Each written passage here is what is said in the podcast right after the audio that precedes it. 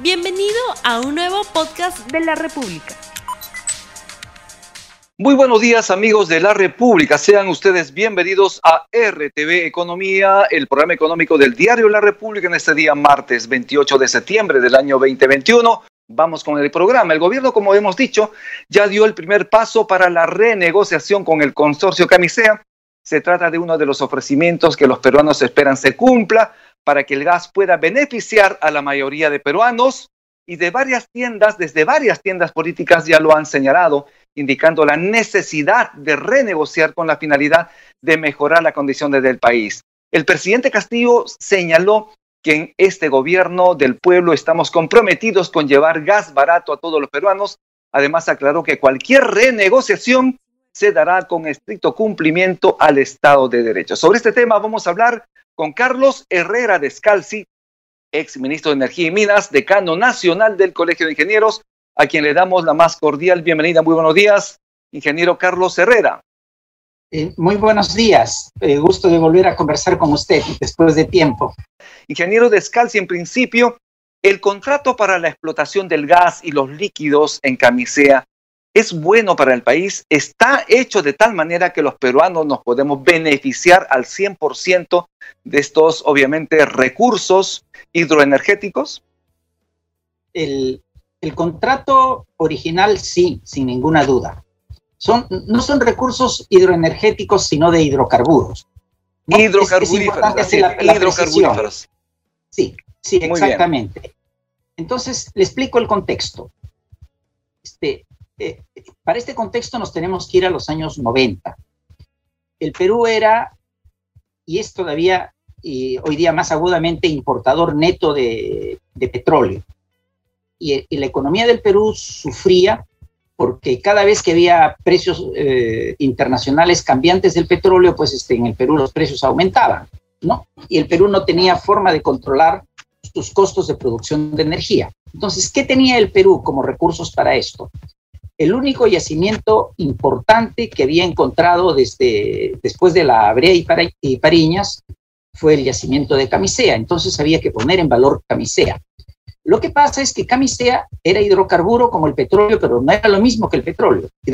Eh, camisea tenía dos hidrocarburos que eran diferentes. Uno era el gas natural y el otro eran los líquidos del gas natural. Los líquidos del gas natural vienen a ser una suerte de petróleo de muy alta calidad el gran volumen de energía se encontraba en el componente gas, en el gas natural, pero el gran valor económico lo tenía el otro componente, los líquidos del gas natural. Se podía decir que al iniciarse el proyecto de Camisea, y muy a grosso modo, el 80% de la energía estaba en el gas y el 80% del valor económico del yacimiento estaba en los líquidos del gas natural. Entonces, el contrato que hace el Perú es un contrato que diferencia las condiciones del gas y de los líquidos. A los líquidos le da el trato de petróleo, el trato de un hidrocarburo que se maneja con precios internacionales, con libertad de exportación. En el caso del gas natural, no. En el caso del gas natural, los precios no son libres, los precios son acotados. ¿Por qué los precios eran para el consumidor peruano? Entonces, el Estado lo que quería era procurar que una vez que el gas avanzase y se masificase, no le suban los precios al consumidor peruano. Entonces, este, los precios estaban acotados bajo fórmulas de reajuste. Y el gas tampoco se podía exportar. Solo se podía exportar, no era una prohibición absoluta, solo se podía exportar si en el curso de las exploraciones se encontraban yacimientos tan grandes que ya no fueran necesarios para el mercado peruano y que el mercado peruano podía ya estar asegurado con los que tenía, entonces el resto se podía exportar. Eso fue el contrato original de Camisea. Entonces, la controversia viene cuando cambia estos, eh, estos gobiernos, estos contratos se firmaron en la administración de Valentín Paniagua durante el gobierno de transición. Cuando cambia el gobierno y viene el gobierno de Alejandro Toledo, entonces se habla de Camisea 2. ¿Qué era Camisea 2? Camisea 2 era exportar el gas natural, pero al exportar el gas natural se cambiaba por completo el sentido de Camisea 1. ¿Cuál era la importancia de garantizar suficientes reservas para el gas natural, porque al inicio el consumo de gas natural en el Perú era pequeñísimo, solamente había gas natural que se usaba en Talara, el resto del país no tenía gas natural. Entonces, si el resto del país iba dejando el petróleo y lo iba sustituyendo por gas natural, los consumos iban a crecer enormemente y en algún momento podían haber sido insuficientes. Cuando hablamos de insuficientes, eh, podemos sacar una referencia. Han pasado 21 años y en 21 años, en cuanto a masificación del gas, la ciudad que tiene mayor avance es Lima y Lima tiene apenas el 50%. O sea, han pasado 21 años eh, eh, si, cuento desde el año que salió el gas, que fue el, el 2004, habrían pasado 17 años en los cuales se había avanzado con el 50% de la masificación del gas en Lima. Sí se usa intensivamente en la generación eléctrica y se usa en la industria. Entonces, pero la era del gas debiera ser una era, pues lo deseable sería que pudiera haber cubierto todo el siglo XXI, una era de 100 años y las reservas no daban para 100 años. Entonces, ¿cuál es la diferencia económica entre gas natural y petróleo? Este, transportar el petróleo es barato. Si el, si el país inicialmente tiene petróleo suficiente, lo puede exportar. Y si después le falta, lo importa. Entonces, el costo de importar es pequeño porque el transporte del petróleo, el petróleo es un líquido, transportarlo no cuesta. Para el gas natural la situación es diferente, porque el gas natural es un gas. Entonces, para transportarlo en grandes distancias y por lo menos este, a través del mar, uno tiene que primero liquefactarlo. Entonces, liquefactarlo significa eh, ponerlo a una temperatura tan baja, es menos 186 grados, ¿no? Y recién en esas condiciones es un líquido. Tener eh, terminales especiales, transportadores especiales. Que Se requiere de mucha inversión. Exactamente. y llegar al otro sitio, poner un etcétera. Ingeniero, Ingeniero Herrera Descalzi, en estas condiciones en el país y según lo señalado por el Premier Bellido y también por el presidente y por las distintas bancadas, es importante para el país iniciar este proceso de renegociación del contrato de camisea y dónde exacta, exactamente estaría, digamos, los puntos claves para el inicio de esta renegociación? Claro, el tema, el tema de la renegociación, el, primer tema, mi primera objeción al tema de la renegociación es que uno tiene que, por, por decir qué cosa es lo que quiere obtener. Ya, yo, yo hice un proceso de renegociación en el año 2011 cuando estuve en el Ministerio de Energía y Minas. Entonces, para hacer una renegociación tengo que tener qué cosa es lo que deseo obtener y, y, tengo que ver qué armas tengo para hacerlo. Cuando yo estuve en el año 2011, este, 2011 es el inicio de la administración Humala. En los meses anteriores, eh, examinando las, las páginas de Plus Petrol, de, no, perdón, de Perú Petro, encontré que el Perú ya estaba exportando gas porque ya había hecho las instalaciones para exportación de gas, pero México, que iba a comprar el gas, no había hecho las suyas, no había concluido las suyas, entonces no había forma de que el gas llegase a México. Y me, vino la curiosidad, ¿qué está pasando? Porque los contratos de exportación son para México. Lo que encontré es que lo estaban exportando a Estados Unidos. Pero en esos mismos años, en Estados Unidos el gas tenía un precio baratísimo. Y en cambio, se había producido un gran sismo en Japón que sacó de, servicio a una gran central nuclear y Japón necesitaba comprar gas y Europa también. Entonces en Estados Unidos se vendía 2, 3 dólares el millón de BTU, mientras que en Europa se pagaba 8 y en Japón se pagaba 15. Entonces me preguntaba, ¿por qué el gas este, lo estaban vendiendo a Estados Unidos? Y luego me dije, ¿no será que lo están vendiendo a Estados Unidos? Nos pagan a nosotros la regalía sobre el valor de venta en Estados Unidos, luego lo recompran y lo venden en otro sitio. Entonces, Aurelio Ochoa estaba de presidente de Perú Petro y le encargué ver el tema, encargué yo en mi condición de ministro y le pedí incluso que tuviera un consultor, le dije mi preferencia que sea una empresa americana, más allá del bien y del mal, y que va a proteger su nombre y nos va a decir lo que encuentre. El informe se produjo, pero se entregó cuando yo ya había salido del ministerio. Yo estuve en el ministerio menos de seis meses. Entonces, en el, en el tiempo que llegó el informe, el informe lo que, lo que hizo fue este, fue, confirmar lo que había ocurrido, que el, y no era en este caso el consorcio Camisea, porque no es el consorcio Camisea el exportador del gas. El exportador del gas era Perú LNG. Entonces, que Perú LNG le compraba el gas al consorcio Camisea, lo facturaba en Estados Unidos, le decía al consorcio Camisea que era facturado en Estados Unidos, entonces le pagaba precios y regalías como si fuera Estados Unidos y luego lo tomaba de Estados Unidos y lo llevaba al Japón. Para mí, ese era un hecho suficiente desde el punto de vista legal como para poder resolver los contratos. Entonces, mi herramienta de negociación era en base a pruebas, a hechos ocurridos, en base a los contratos, en base a un análisis legal eh, formal, bien hecho, este, pedir la renegociación, poniendo incluso eh, en juego el tema de la resolución de los contratos. Pero estamos hablando... Ingeniero... No, no eh, mire, esta precisión es importante. No estamos hablando del campo, estamos hablando de la exportación. No estamos hablando del consorcio Camisea, estamos hablando de Perú LNG. Y lo que hoy día en este caso y en este caso, eh, ingeniero, eh, lo que ha ocurrido es que el Perú ha perdido muchísimo dinero porque obviamente le han pagado menos regalías por esa exportación del gas. Y además, una de las cosas, una de las preocupaciones también es que, como se dice, y usted lo sabe muy bien, se vende más caro en el mercado interno nuestro gas respecto al gas que se exporta, al precio del gas que se exporta. ¿Eso también no sería, digamos, un punto de partida para ese proceso de renegociación? E, es, eso no, porque son aspectos económicos que no están cubiertos en el contrato. Lo que, lo que sí era un elemento fundamental e, es lo que sucedió en esos momentos, pero también hay un tema importante. El tema fue llevado por Perú Petro, por Aurelio Ochoa, porque no tuvo el apoyo del gobierno en esos momentos, pero fue, fue llevado por Perú Petro al CIADI. Y el Perú le ganó en el CIADI al, al consorcio Camisea pero lo que pidió el Perú al cambio fue eh, la reparación económica. Ya los términos los, eh, desconozco, no conozco la precisión de los términos.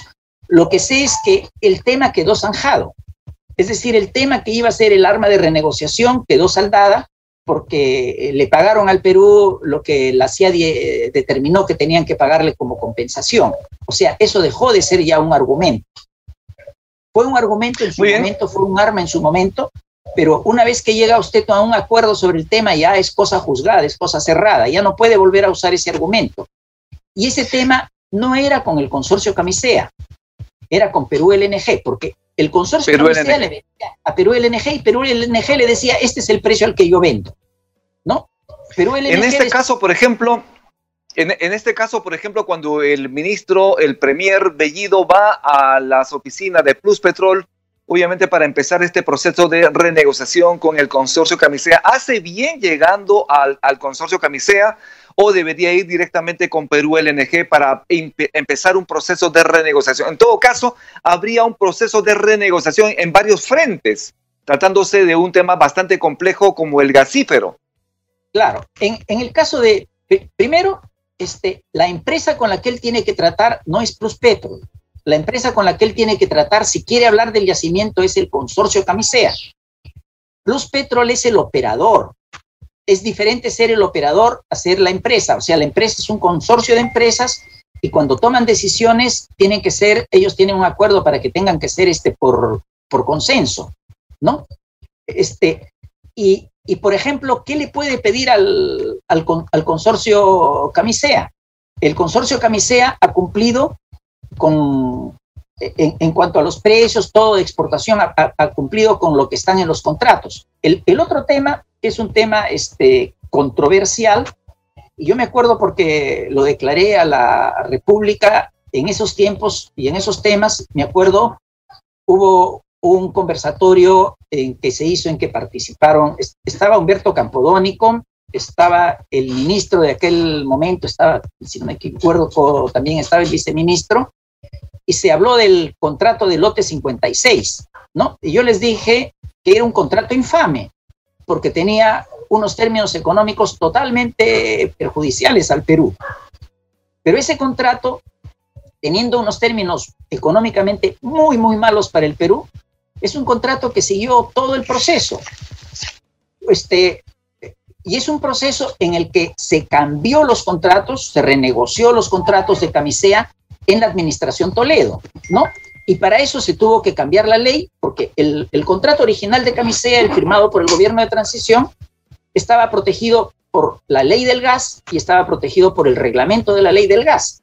Entonces, el, el gobierno de esa época cambió la ley y hubo una modificación en el Congreso de la República el, ministerio luego cambió el reglamento y después de cambiados la ley y el reglamento ya tenían el camino expedito para firmar el contrato del lote 56. Lo hicieron así y después con esos cambios modificaron incluso el contrato del lote 88. El contrato del lote 88 se restituyó después durante la administración este, Humala y ya posteriormente a mi gestión. Entonces, este, Muy bien, eh, si uno quiere renegociar, tiene que saber qué cosa es lo que quiere negociar y cuál es el objetivo, y eso es lo que no me queda claro. El, tema es. Eh, y en el, caso, por ejemplo. gracioso tratándose de gas, ¿no? tratándose de gas. Usted, por ejemplo, ha sido ministro de Energía y Minas y si estuviera en sus manos empezar este proceso de renegociación, ¿por dónde empezaría? Primero, por saber lo que quiero pedir. Segundo, por ver la factibilidad legal económica de hacerlo y qué, herramientas y qué armas tengo para negociar.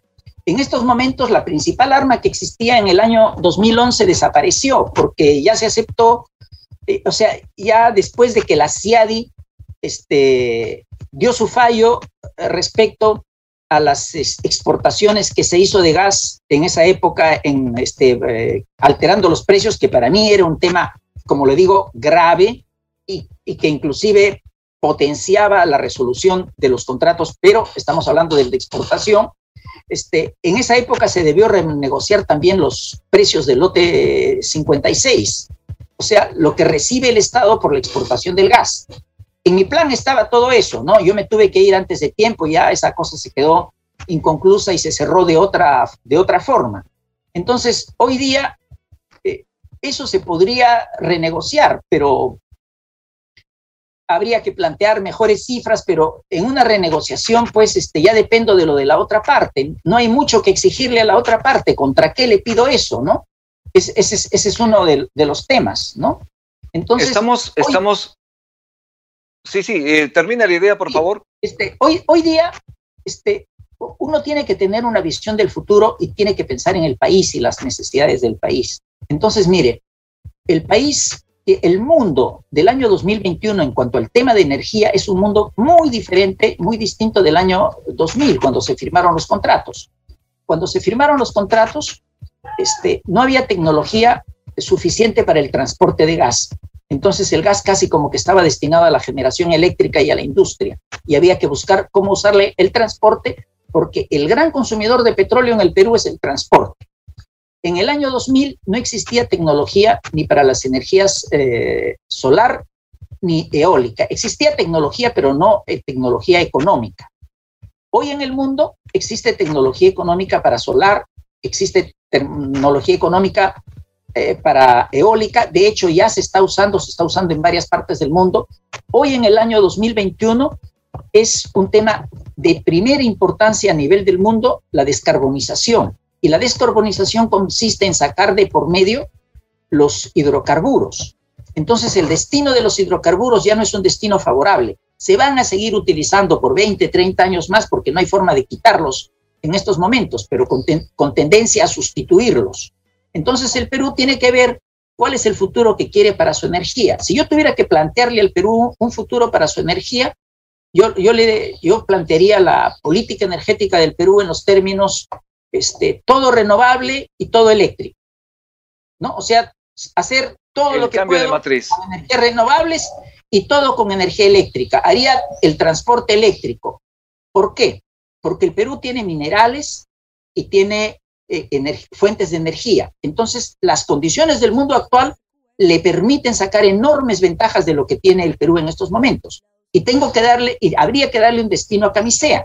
Camisea lo usaría fundamentalmente para la masificación del gas natural y apuntaría hasta fines de siglo para poder cumplir, cubrir con Camisea lo que va a ser muy difícil cubrir con otras energías, que sería el consumo residencial y en alguna cosa industria, transporte y todo. Lo sacaría de la energía eléctrica. Entonces usaría las inversiones nuevas energías eh, renovables eh, eh, en energía eléctrica para darle paso a, esas energías nuevas y sacar a camisea, pero habría que reformar también el sector eléctrico para que las nuevas energías tengan que pagar los, los costos de transformación, porque no tienen la misma calidad de las energías antiguas. ingeniero, ingeniero. Calidad. Es un tema complejo. hay que Ingeniero Carlos Herrera Descalzi, yo le agradezco muchísimo, es un tema muy apasionante, como usted sabe, obviamente el tiempo nos queda corto, con el cargo también de poderlo invitar próximamente para seguir hablando del tema. Yo le agradezco muchísimo, por favor, en 15 segundos para que pueda usted despedirse del público.